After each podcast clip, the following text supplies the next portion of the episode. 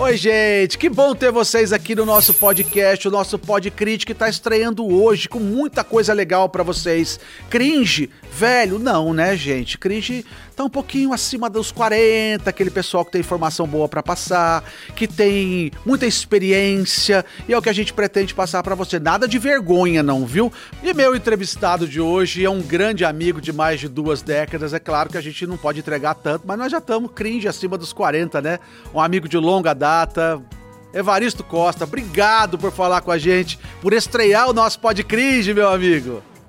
E aí, olha, 40 tem você, porque eu não tenho nem 20 ainda, tá? Eu agradeço.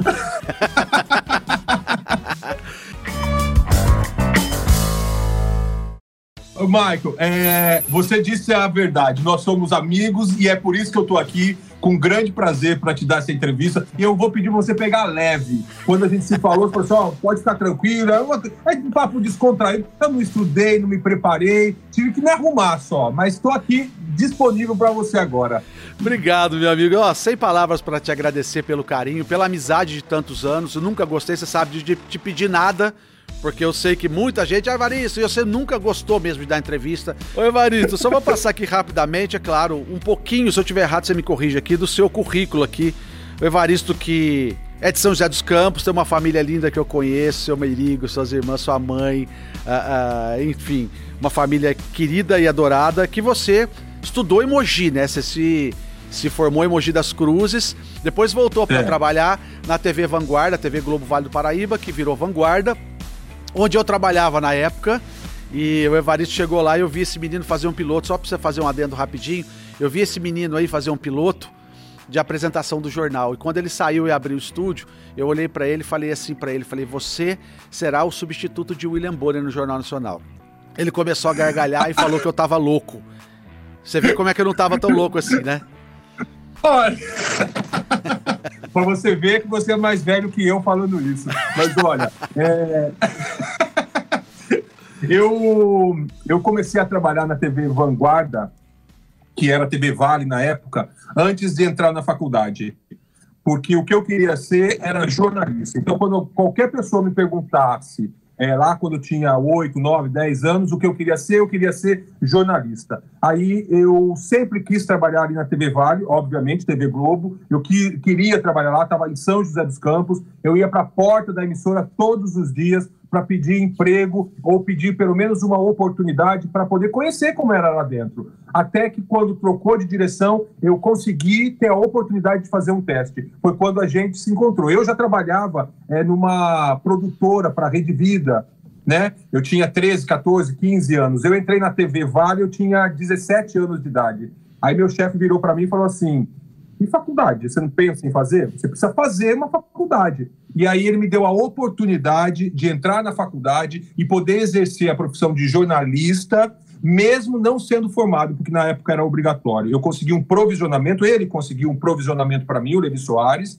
em São Paulo, e quando ele voltou das férias dele, ele falou assim: olha aqui, a partir de agora você está na rua, vai ser repórter de rua é, e eu virei repórter de rua com 17 anos. E ele que me deu essas oportunidades de fazer teste de apresentação, de fazer teste de reportagem, de ver como é que funciona uma televisão. Isso lá quando eu tinha 18 anos. Hoje eu estou com 45 anos. Eu só quero avisar quem está assistindo a gente agora que você pode também compartilhar, indicar essa entrevista para outras pessoas através do Play Plus, você pode assistir, através do nosso R7, é um canal específico para o Domingo Espetacular, nas nossas redes sociais, nas nossas mídias sociais, você pode conseguir assistir essa entrevista e outras plataformas digitais também, entendeu? O Evaristo, a gente tá é, com uma foto Dica para sua avó, para sua mãe, para sua tia, para sua prima. dica para todo mundo. Ô Evaristo, tem uma foto aqui que a gente quer colocar agora, que vai ser a nossa primeira pergunta aqui, que a gente tem um comparativo pessoal das nossas evoluções, né? Então você postou essa foto, você postou essa foto nas redes sociais, e eu queria que você falasse como é que foi a sua evolução dessa foto que você postou, que é você bem jovenzinho, de óculos, com uma roupinha com a manga que vai até o cotovelo, entrevistando o Evaristo de hoje com barba, experiente e tal. Eu queria que você falasse um pouquinho desse, o início de um sonho. Esses óculos aí eu não sei não, viu? Mas eu usava um parecido também, eu não posso falar. E o que, que você pode dizer a dessa gente faz coisas que quando a gente olha, a gente fala assim, por que não tinha alguém do nosso lado para dizer, não faça isso? Aí no momento você fala assim, faltou um amigo nessa hora. Mas isso era moda na época, esse óculos espelhado. E mas eu, eu, eu analisando essa foto hoje, eu falo assim, que falta de respeito entrevistar uma pessoa de óculos escuro. É coisa que eu não faço mais, né? Entrevistar uma pessoa pessoa de óculos escuros. Mas se você a calça, a calça tá aqui em cima na cintura, calça alta. Era, era moda. Era moda. Nessa época eu trabalhava na Univap, que é a Universidade do Vale do Paraíba. Eu trabalhava numa produtora que fazia programas independentes para a Rede Vida, o canal da família, canal 22. E eu fazia só as entrevistas, só aparecia a minha mão. Então não ia aparecer meu corpo, meu óculos ou nada daquilo. Era só aparecia a minha mão e o microfone. Então, é, a gente, todo o sábado, que era quando passava, às 5 horas da tarde, sentava em frente à televisão, no canal 22, para assistir a minha mão passando. Porque o programa não era narrado por ninguém, nem por mim, era só entrevistas coladas e a minha mão aparecia em todas. Então, todas as entrevistas eram feitas por mim, mas eu ainda não aparecia, porque eu não era formado, eu tinha 14, 15, 16 anos de idade, então não podia aparecer. Então, essa é essa foto. Eu, tava, eu me lembro o dia que foi, era um vestibular que estava tendo na praia, no litoral norte, em Caraguatatuba, e eu Calor de lascar. os alunos que estavam fazendo vestibular. O ano, não faço a menor ideia. Essa outra foto já é a outra foto atual, eu tirei o ano passado, foi na frente do Palácio de Buckingham, da rainha, é, eu estava fazendo as minhas gravações ali, eu gravo algumas coisas também de comercial, gravo ali também, e foi uma pessoa que tirou uma foto e me mandou essa foto de lado. São duas pessoas totalmente diferentes, né? Uma preparada, preparada já por tudo que passou, e a outra totalmente despreparada, sem saber o que ia vir pela frente ainda. Mas isso é o legal, né? É o saber que ali é o começo de uma jornada em que você vai aprendendo ao longo do tempo. Não tem nada diferente disso. A gente sabe que existe um é. começo, um meio e um fim. Eu só falo que é. o seu fim, pelo menos por enquanto, foi muito jovem, viu? O cara com 40 aposentou. É, por isso que a gente tá no Pod Cris aqui, viu? Depois dos 40, o que, que o Evaristo fez? Aposentou. Olha, ninguém acredita. Muita gente fica me mandando mensagem, fala assim: ai, ah, uma hora vai acabar o, o, o, dinheiro, vai ter que voltar a trabalhar, não sei o quê. É, isso pode. É, é, a intenção de voltar a trabalhar pode um dia acontecer, mas eu me programei, Michael, para ter a possibilidade de escolher. Eu quero eu não quero, assim eu quero, assim eu não quero. Isso é maravilhoso. Eu não digo, ah, não quero mais trabalhar. Eu quero, e tanto é que eu estou trabalhando. Desde que eu deixei a TV, eu continuo trabalhando, é, às vezes até muito mais que na TV. Mas eu que sou dono do meu horário. Ah, então segunda eu não trabalho. Ah, por que você não trabalha segunda? Ah, porque ela vem depois do domingo. E a segunda todo mundo tem o trauma que, não, que ah, quando o domingo está chegando no fim, a segunda você está tá ocupado. Não. Então a minha segunda é livre. Sempre será livre a partir de agora, porque eu determinei isso agora. É, o meia sexta-feira é livre. Por que sexta-feira? Porque é sexta-feira. Sexta é uma delícia você ter a sexta livre. Então ela é livre também. Então, é, as, os meus conteúdos, as coisas que eu tenho que gravar, os meus podcasts, as minhas, é, se eu aceito ou não dar uma entrevista, geralmente acontece entre terça, quarta e quinta. É maravilhoso você ter essa escolha né? Mas ela só foi possível, que é importante dizer, porque ela foi feita em cima de um planejamento, Michael Keller. Ela não foi, ah, não trabalho mais. A partir de hoje eu peço a conta e vou me embora. Ela teve um planejamento e um longo planejamento, né? Para quem me conhece, para quem me vê nas redes sociais, e sempre falando de investimento, eu comecei a juntar dinheiro quando eu comecei a trabalhar aos 13 anos de idade. Dos 13 anos de idade até os 40 anos de idade, eu nunca deixei de, de poupar ou de juntar dinheiro para garantir a minha tranquilidade financeira. E foi exatamente o que eu fiz. A gente falava que você era pão duro, que você era mão de vaca, você atravessava o rio Tietê com, com um tablete daquele de, de, de de sal de fruta tá no, aí, na tá mão, chegava do lado, você tá, aí. tá aí trabalhando. Eu tô trabalhando, você tá aposentado. Esse é o negócio. O meu esfarelou tudo dentro d'água, entendeu? Aí, ó. Hoje eu tô aqui bem tranquilo, você tá aí trabalhando. E você tá aí, você tá aí na Inglaterra, né? É bom deixar claro que eu tô no Brasil, tô em São Paulo, ele tá em Cambridge. Ele tá numa cidade maravilhosa, ele tá na Inglaterra, ele tá incrivelmente tranquilo, graças a Deus, Evaristo. Fico feliz que você esteja bem. Continuo mão de vaca, tá bom?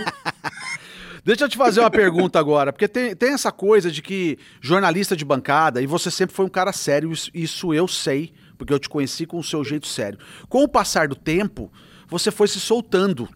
E você trouxe uma, uma, um jeito diferente para a televisão de bancada que foi muito bacana. Porque você apresentava o jornal hoje, é, é, apesar de ser um jornal mais solto, era um jornal de terno e gravata. Eu sei que você tem mais de 500 gravatas, você tem terno para dar com pau, que é uma coisa que você sempre gostou de ter. E, e, e você trouxe essa descontração, não só para a TV, como também para as redes sociais. Por exemplo, tem uma foto que a gente vai colocar agora. É, essa foto aqui foi o Cauã que, que, que, que fez uma montagem com, com esse tanquinho seu, é isso, né? É, claro. É claro, ele é muito invejoso. Ele não pode ver foto minha assim, que ele faz montagem para aparecer comigo. É muito invejoso. Lá, Mas como nós somos amigos, eu deixei quieto, falei, tá legal, ficou legal, ficou divertido, valeu. Foi o que eu disse para ele. Eu cheguei a ter 5 mil gravatas. Porque eu fiz um. 5 mil gravatas? Tinha um acordo com uma empresa de gravatas, da ED, e ela me fornecia uma gravata por dia. Então eu realmente enlouqueci nas gravatas. Não tinha mais lugar para pôr gravata. Virei um addict, um viciado em gravatas. É... Não tenho mais nenhuma, Michael Keller. Eu nenhuma? doei todas pro GAC de São José dos Campos, para eles fazerem leilão e arrecadarem dinheiro para as crianças com câncer. Logo que eu saí da TV, foi uma das primeiras coisas que eu fiz. Coloquei todas dentro de uma caixa, autografei atrás das gravatas e mandei para eles as gravatas. Que legal. Também tinha os meus ternos que eu adorava, porque assim, quando você trabalha na televisão, é, a sua postura, a sua voz, a sua imagem, a sua roupa, tudo isso conta, é um, é, é, é um conjunto para chegar na, na sua apresentação final na casa das pessoas. Então eu também me importava em estar tá bem vestido, em estar tá com um terno cortado para o meu corpo, e é um terno sob medida. Tive vários também. Hoje eu tenho só dois. Passei tudo para frente. Eu não tenho mais a intenção de trabalhar de terno todos os dias, como eu fazia antes, que eu tinha que usar um diferente do outro na semana, com gravata diferente, com camisa diferente, uma, uma extrema loucura. Hoje, não, eu não tenho. Eu não uso terno faz, faz muito tempo. Era o meu uniforme. Né? E a hora que você diz, ah, eu te conheço, você é, é sério na bancada, é, eu montei um personagem. O Evaristo Costa é um personagem, né? Que chegava lá, apresentava telejornal, é, tinha aquela característica séria é, de, de apresentador de telejornal. Com o tempo, isso foi mudando, porque as cordas também foram é, ficando mais soltas para as pessoas trabalharem mais de acordo com o que elas são né, para que seja mais natural possível. E essa liberdade me deu a possibilidade de mostrar um pouco mais da, da minha soltura, né, de como eu sou mais solto. Isso não significa que eu seja dessa forma na minha vida, que você sabe é que na minha vida eu sou totalmente diferente. É verdade. Eu sou tímido, eu sou muito tímido. Quando eu digo isso para as pessoas, elas não acreditam que eu sou tímido, que eu tenho vergonha, que eu tenho vergonha de aparecer em público, que eu tenho vergonha de aparecer numa plateia para conversar com milhares de pessoas olhando para mim, né? Mas quando eu me transformo no Evaristo Costa, eu tenho um, uma proteção que me dá essa força para apresentar, para perder a vergonha, para ser descarado, para fazer as coisas que eu faço na televisão. Mas na minha vida pessoal, eu sou como todas as pessoas. Eu sou tímido, eu gosto de ficar quieto, eu gosto de almoçar com a minha família. É, é, é... Então, são, são pessoas que eu considero diferentes, né? Tem forças diferentes, né? É o Evaristo Merigo, né? O Evaristo Costa, apresentador. Agora tem o Evaristo de publicidade, que eu faço de tudo, até dançar nos comerciais de televisão eu danço, que é um mundo maravilhoso que eu adorei conhecer, que eu adoro conhecer e estar tá participando, né? São, são características diferentes que eu tenho que que, criar para que eu possa é, quebrar barreiras, inclusive comigo, né?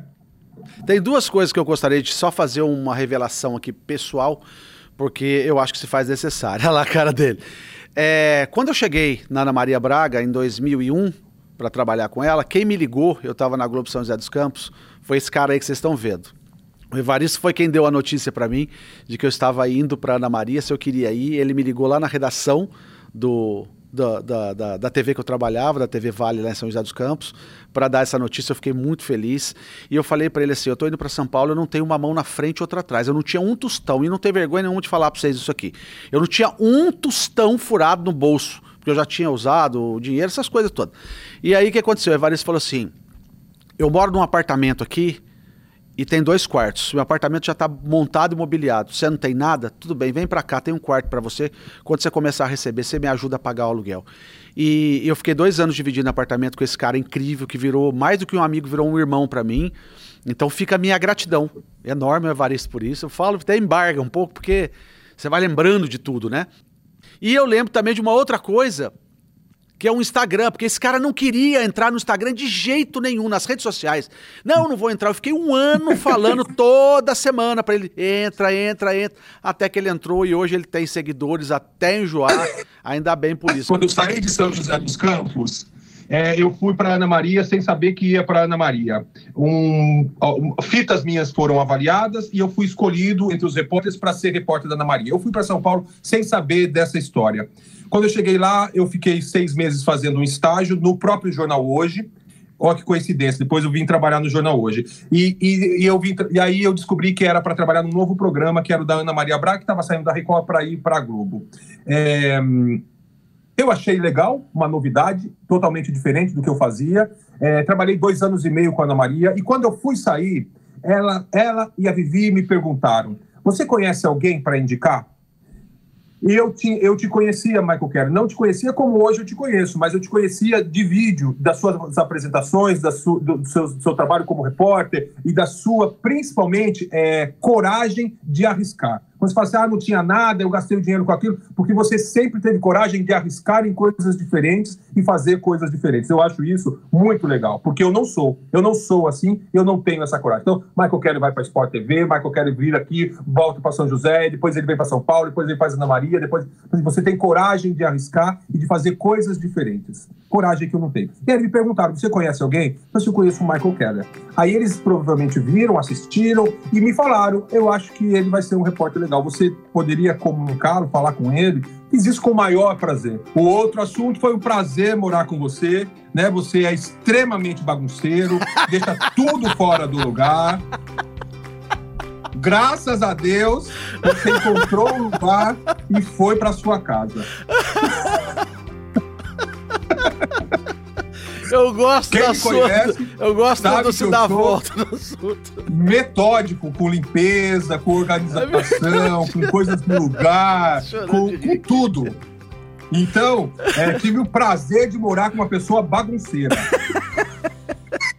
A história é a seguinte do Instagram. Do Instagram, eu sempre fiquei com o pé atrás. Porque você vai abrir sua vida, você vai abrir sua intimidade, você vai ter que criar conteúdo. E eu sempre fui reticente a isso. Ah, eu não quero mais do que eu já trabalho. Porque eu realmente trabalhava demais. Eu vou ter que gerar agora conteúdo para a internet, vai me dar um pouco mais de trabalho. Mas eu tinha uma estratégia de vida que é aquela que eu te contei no começo, me aposentar com 40 anos. Eu vou me aposentar com 40 anos e vou desaparecer? Não tinha condições de ser assim. Então, é, um ano e meio antes de eu encerrar o meu contrato, eu criei as redes sociais. Aí ali eu criei um outro personagem. A gente estava falando agora há pouco de personagens. É um outro personagem, que é a minha, a minha veia cômica. Porque a minha avó sempre me dizia, desde que eu era criança, que eu iria trabalhar no circo, né? Porque eu iria divertir as pessoas. Porque ela me achava muito engraçado. E ela dizia isso o tempo todo. Ela você já conseguiu emprego no circo? Você já conseguiu emprego no circo? Você não conseguiu, eles estão perdendo a oportunidade de contratar. Porque eu tenho essa, essa parte que é um pouco mais cômica, mais sarcástica, irônica, né? Que não deixa de ser engraçada. E foi o que eu usei para a internet. Mostrar os bastidores, como eu realmente sou nos bastidores, eu realmente ponho fita crepe atrás nas costas para a blusa ficar apertadinha na frente, bem arrumadinha. Eu sento no chão, eu viro isso, eu faço isso, eu faço aquilo, eu também falo assim, mostrar um outro, uma outra, uma, dá para as pessoas uma outra visão daquela que elas tinham do apresentador. E eu costumo dizer, e eu tenho, eu tenho plena convicção disso, que muitas pessoas passaram a me conhecer no jornal hoje, depois de me conhecer na internet. Ou seja, primeiro elas me conheceram na internet, principalmente os jovens, para depois me verem no jornal hoje, né? Que é diferente. A dona de casa primeiro me viu no jornal hoje, depois ela me viu na internet. O jovem não. O jovem primeiro me viu na internet para depois e curiosamente me ver, com, me ver como eu sou na televisão. E o personagem do Evaristo é um meme danado. Eu vou até mostrar algumas plaquinhas agora. Pessoal que não está assistindo a gente, tem gente que está vendo e tem gente que vai só ouvir. Então eu tô com algumas plaquinhas aqui para mostrar pro Evaristo para ele dizer a respeito do que ele vê aqui. Então a primeira placa, para quem não está assistindo, é essa aqui, ó. Mamão. O que, que você se lembra disso? Você gosta, Michael, de mamão? Eu gosto de mamão. piada velha, Michael Keller. Mas foi Ai, sensacional que, que ele virou um meme. Explica pro pessoal.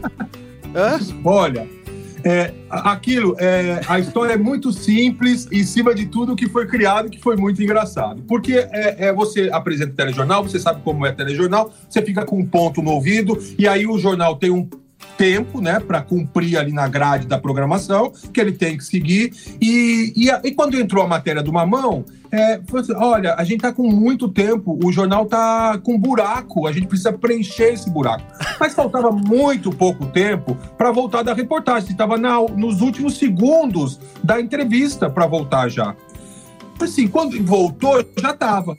O que, que você faz? A única coisa que eu tive é, de, na cabeça, que eu me virei e falei, é se você gosta de mamão. Então toma, Mas, o que é, o que é, o que é muito curioso e que é legal, que, que da química, é que nós não combinávamos nunca o que íamos com, conversar um com o outro. Obviamente, ninguém iria é, trapacear e, e, fazer uma pergunta que ia derrubar o outro. Mas a gente tinha intimidade, eu e a Sandra, intimidade de fazermos uma pergunta sem a outra pessoa saber exatamente qual a pergunta que ia ser feita. Eu só virei e falei assim: eu vou te fazer uma pergunta. Eu falei, tá bom. Aí eu falei, você gosta de mamão? Ela falou assim: ah, gosto, mas aí ela demorou alguns segundos, milésimos de segundo, para entender que era uma piada. Isso também fez dessa parte a, a, graça do negócio. A hora que ela entendeu, todos nós começamos a rir, porque era o jornal que permitia isso também. Vamos lá, isso aqui te lembra Vai. alguma coisa? Berinjela? Não me lembra nada, Michael E a cor? E a cor dela, te lembra alguma coisa? Ai, meu Deus. Ah, claro que me lembra. É claro que. Ah, meu é, primeiro carro. É o primeiro carro dele, gente. Eu sei desse carro. Era um carro cor de berinjela que a gente apavorou esse homem por anos. Eu chegava na TV Vale de cor, um carro cor de berinjela.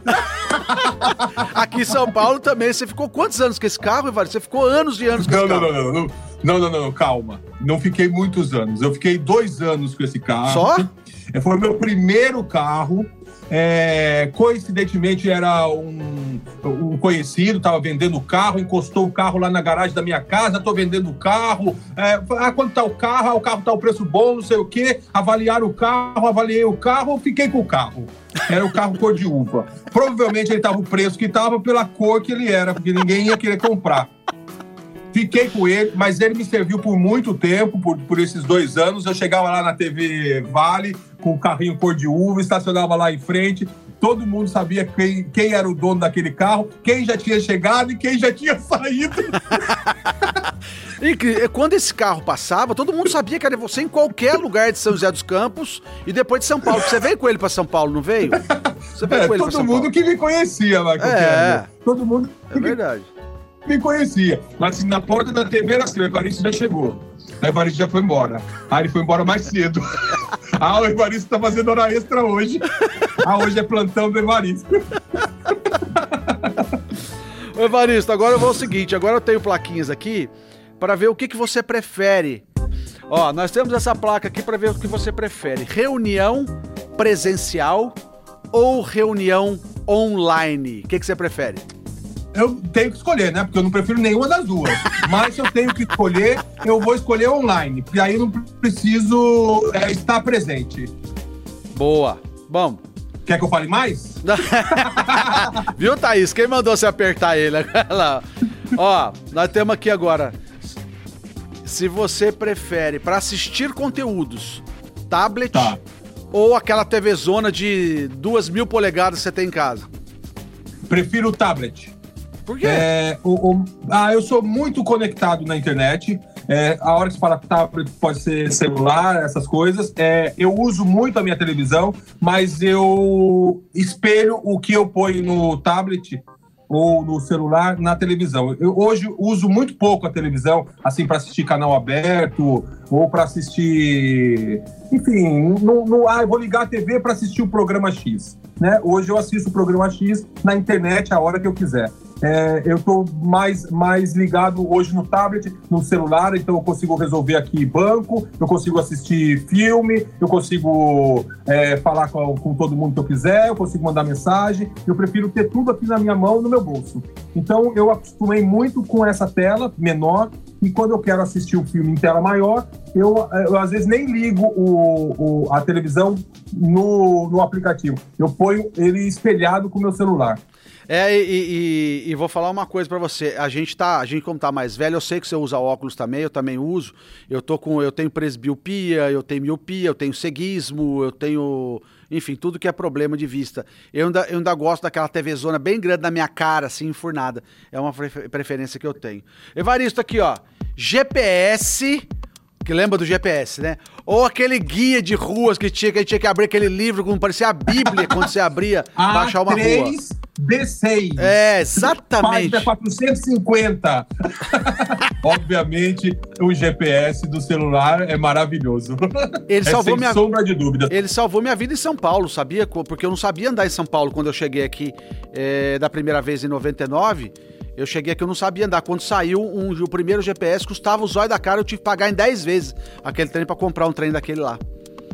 Quando eu cheguei em São Paulo, é, tinha que, ah, você tem um dicionário, você, tem, você tinha que comprar aquela, aquele livro grosso de mapas de São Paulo para você poder andar. Aí você acha o nome da rua, para quem não conhece, né? Muita gente nunca deve ter visto. Você procura o nome da rua ali, vê que página que tá e que número da batalha naval ele aparece, né? A, a batalha naval. Aí você você procura naquela página onde fica aquela rua. Mas e o resto, né? Aí você tem que ter uma, um conhecimento maior do estado de São Paulo, ou da cidade de São Paulo, para você conseguir saber aonde que está aquele mapa. Porque é difícil, mesmo com o cadernão.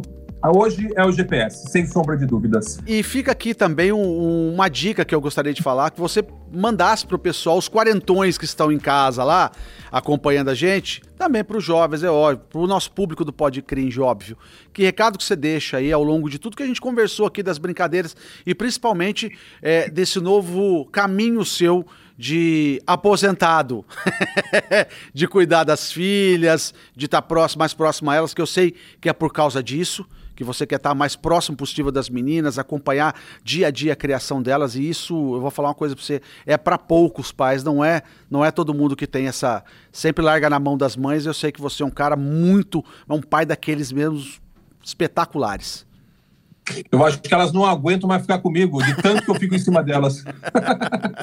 é, a, a, o motivo de. Assim, eu poderia estar até hoje trabalhando naquela rotina insana de trabalho, de segunda a segunda-feira, é, tá um dia no Rio, outro dia em São Paulo, no dia seguinte volta para o Rio, depois volta para São Paulo. Você chega na sua casa cansado e o que você quer fazer é tomar banho e dormir, você não tem nem fome, é, você tem pouco tempo para ver suas filhas estão crescendo, saber como foi na escola. Né? Eu estava eu tava mais ou menos nesse ciclo. Né? Então, é, a opção de dar uma freada e de poder escolher é, foi muito legal para mim, porque eu tive a possibilidade, hoje eu tenho a possibilidade de estar presente realmente, né? De falar, ah, eu vi elas crescendo, todo mundo fala assim, ah, aproveite porque cresce rápido. Cresce realmente, mas hoje eu estou tendo a possibilidade de ver todos os dias elas crescendo, né? De acompanhá-las na escola, de saber o que elas estão aprendendo, de saber como que foi o dia delas, de sentar à mesa, de fazer as refeições juntos, de, de passear,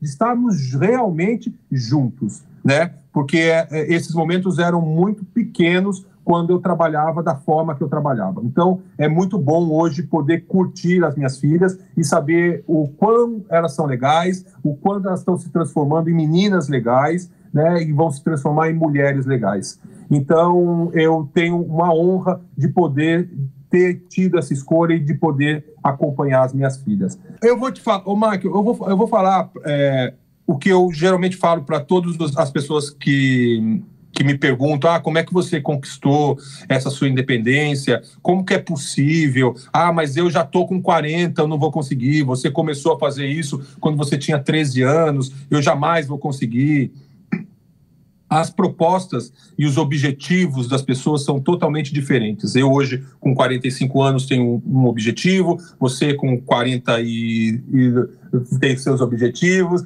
Não vou falar a sua idade, né? É, as pessoas têm objetivos. Eu acho que é importante você ter, os, ter esses objetivos e querer conquistá-los.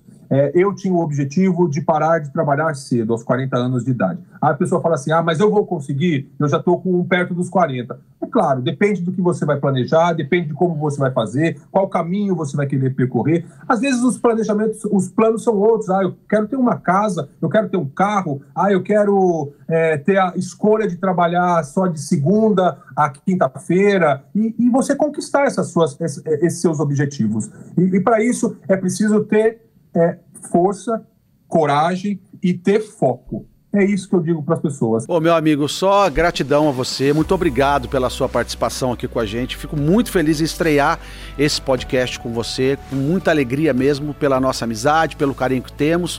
E você nunca foi de dar entrevista mesmo, então fica a minha gratidão aí por essa entrevista e também para as pessoas te conhecerem mais um pouquinho é, com o nosso bate-papo, da nossa amizade, daquilo que a gente criou ao longo de, de muito tempo, viu? Só muito obrigado mesmo.